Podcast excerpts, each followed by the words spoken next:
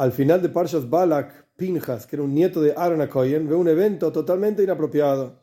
Y en lugar de hacer algo al respecto, va y le dice a Moishe, Moishe Rabbeinu, encontré esto y aquello, etc. Y la ley es que vos mismo nos enseñaste tal y cual.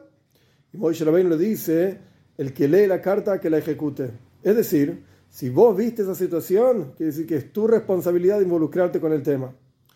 Por un lado, nuestros sabios nos dicen que todo lo que uno ve y todo lo que uno escucha es una enseñanza en el servicio a Dios.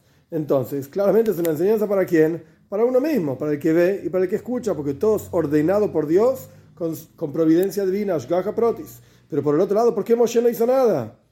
La respuesta es, Dios le da una gran recompensa a Pinjas por lo que hizo. Tomó una lanza, etc. y se ocupó del tema.